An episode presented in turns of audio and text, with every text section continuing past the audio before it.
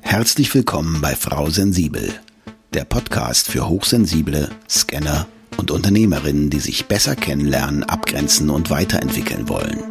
Bei Frau Sensibel räumt Nicole Führing mit Vorurteilen auf, klärt Herausforderungen und teilt Impulse und Strategien, die du direkt in deinem Alltag umsetzen kannst.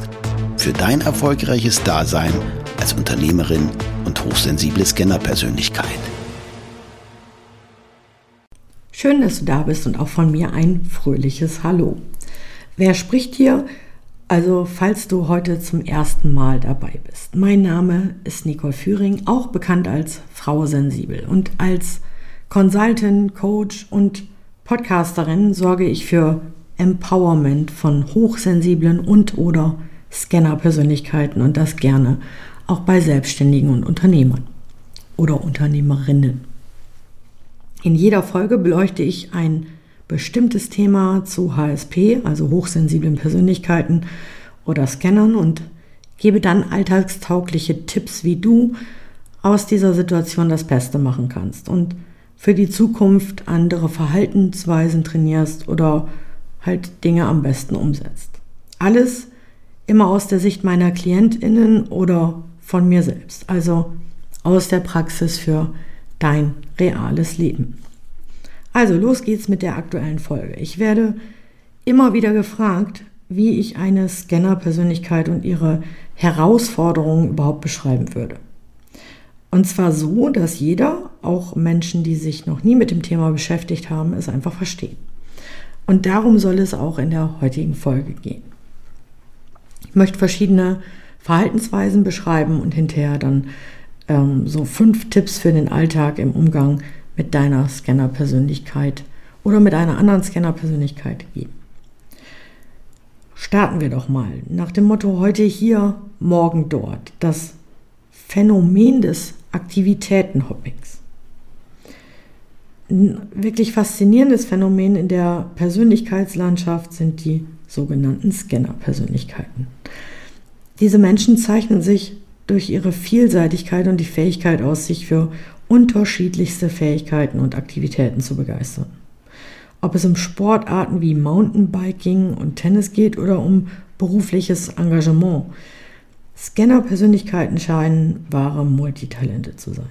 Also Generalisten. Doch hinter diesem scheinbaren Unterhaltungswert verbirgt sich in erster Linie auch eine ernste Seite, die mit Schuldgefühlen, Langeweile und dem Drang nach ständigem Wechsel verbunden ist. Also Bäumchen wechsel dich, der Hintergrund des Aktivitätenhoppings. Das Phänomen des Aktivitätenhoppings hat einen ernsten Hintergrund und wird, als, wird quasi bezeichnet oder beschreibt die Scanner-Persönlichkeit an sich. Diese Persönlichkeiten haben die Fähigkeit, sich intensiv für verschiedenste Dinge zu interessieren, verlieren jedoch nach einer gewissen Zeit das Interesse.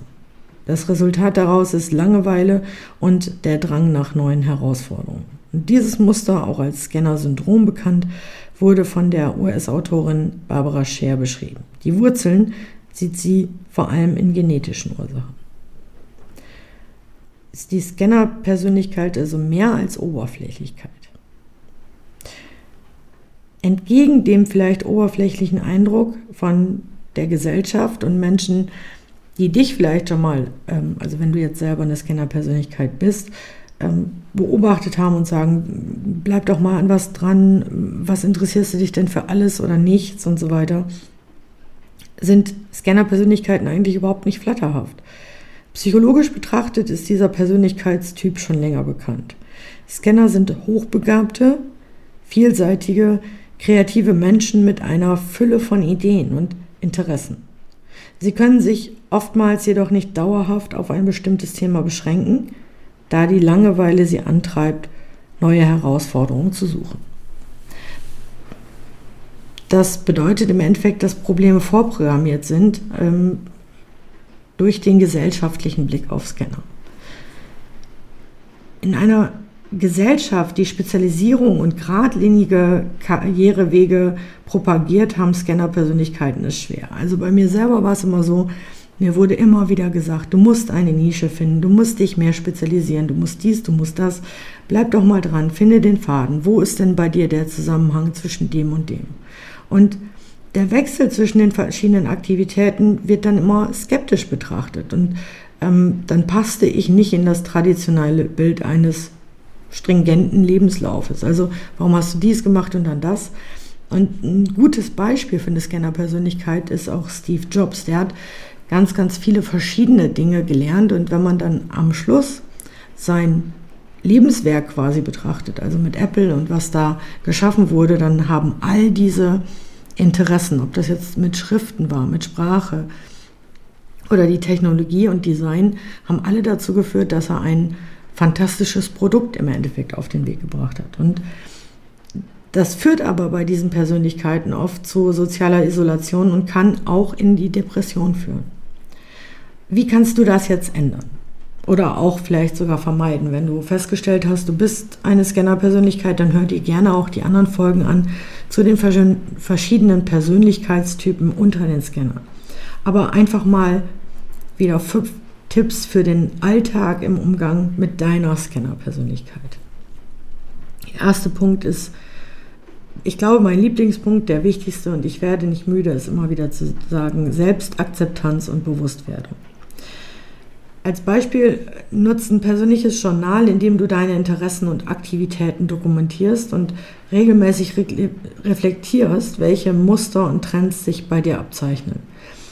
Das Bewusstsein über deine Vielseitigkeit ermöglicht dir eine bessere Selbstakzeptanz. Das kannst du üben.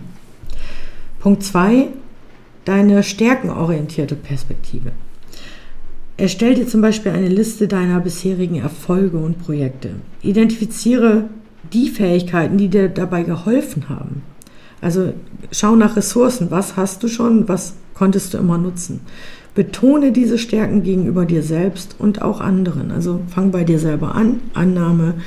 Schau, was du kannst. Mach dir das bewusst. Vielleicht magst du mal ein Video aufnehmen und erzählen, was du alles schon geschafft hast. Das musst du nicht veröffentlichen, aber das hilft dir selber erstmal anzuerkennen, was du alles schon gemacht hast. Und wenn du merkst, dass du das Interesse an einer Sache verlierst, erinnere dich an vergangene Erfolge. Dann guck dir das Video nochmal an und erinnere dich an deine Fähigkeiten. Also zum Beispiel auch Neues schnell zu erfassen. Das ist was Besonderes, das kann nicht jeder. Punkt 3, Entwicklung von Durchhaltevermögen. Setz dir zum Beispiel ein langfristiges Ziel, egal ob beruflich oder privat, und plane Teilziele ein und überleg dir Strategien, um auch Phasen von Langeweile oder Frustration oder Demotivation ähm, zu überwinden. Also, dass du motiviert bleibst. Setz dir Meilensteine und ähm, gucke, wie kannst du das in kleinen Schritten machen. Ich finde dieses Beispiel immer gut. Einer meiner Trainer hat mal gesagt äh, oder mich mal gefragt, wie isst du einen Elefanten?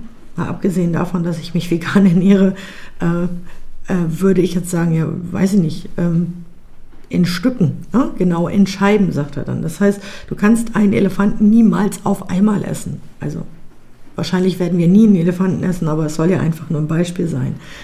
Mach dir ähm, partielle Stücke von deinem Ziel bewusst und gucke, wie du die erreichen kannst und setz dir Termine dafür.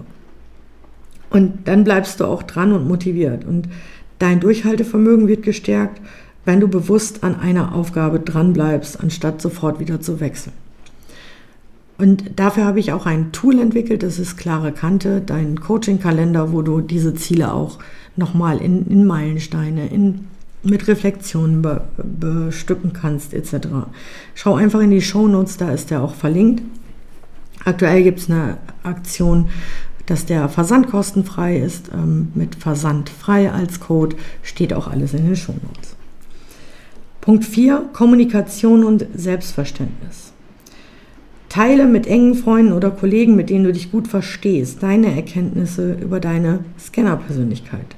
Also wirklich mit Menschen, die dir wohlgesonnen sind. Erkläre deine Vielseitigkeit nicht, dass die nicht aus Oberflächlichkeit resultiert, sondern quasi Teil deiner kreativen Tour ist. Und klär darüber auf, dass du eben ganz verschiedene Interessen auslebst, um dich zu entfalten und nicht aus Desinteresse oder Unverbindlichkeit. Und wenn die das noch nicht ganz verstehen, dann kannst du auch sagen, manchmal interessierst du dich halt für irgendein Stichwort, was irgendjemand gesagt hast, dann ähm, lernst du vielleicht diese Dinge in Büchern, Videos oder vielleicht auch Kursen. Und manchmal ist es so, dass dir 80 Prozent der Inhalte auch schon reichen und dann kommt schon wieder ein neues Thema. Und das darfst du wirklich einfach weitergeben. Und Punkt 5 ist die gezielte Selbstreflexion und Auszeiten. Und das ist auch ein ganz wichtiger Punkt meines Erachtens. Plane dir regelmäßig Zeit für Selbstreflexion ein. Mit der klaren Kante kannst du das schon immer dich daran erinnern lassen, weil das, das Buch dich darauf hinweist, zum Beispiel einmal pro Woche. Das muss nicht ständig sein. Also zu viel ist oftmals auch nicht gut und dann geben wir schneller auf.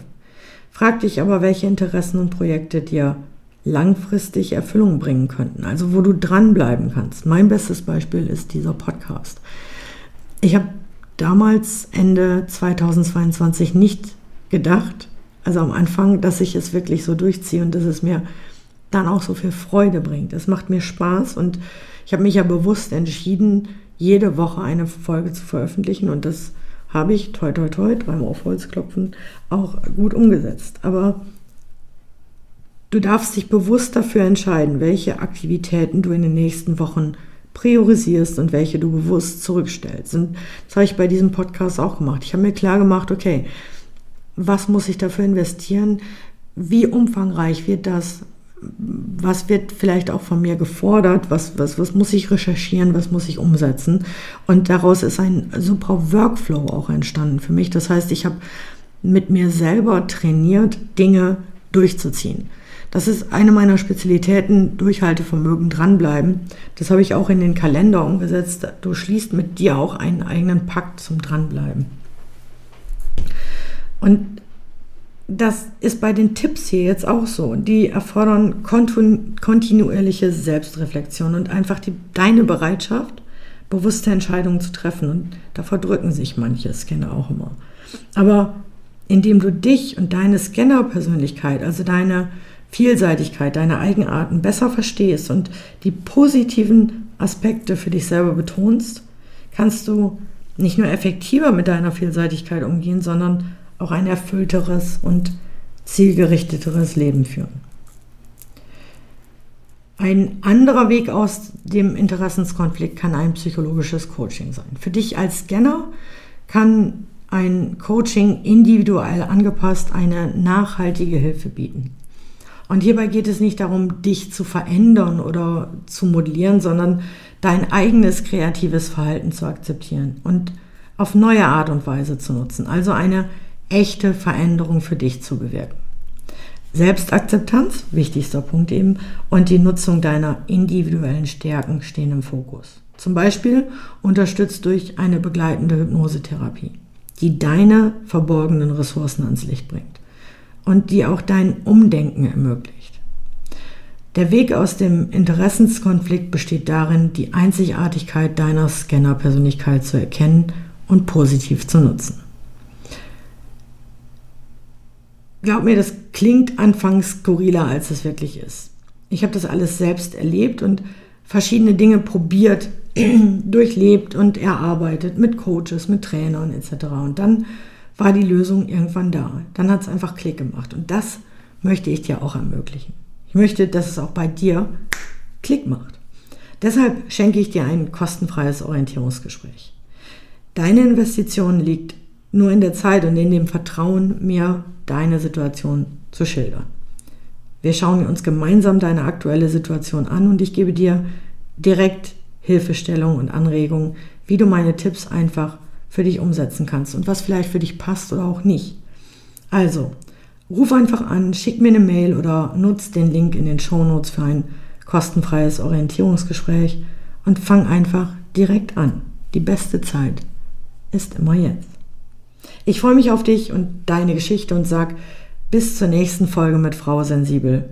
Ich wünsche dir viel Spaß beim endlich Selbstwerden. Danke für deine Zeit und schön, dass du auch in dieser Folge wieder mit dabei warst. Weitere Informationen zu Nicole, ihrem Podcast sowie den direkten Kontakt findest du unter nicoleführing.de. Wenn du auf deiner weiteren Reise jemanden suchst, der dir als Sparringpartner zur Seite steht, dann vereinbare einfach ein kostenfreies Orientierungsgespräch mit Nicole unter www.nicoleführing.de slash buchen oder nutze den Link in den Show Notes.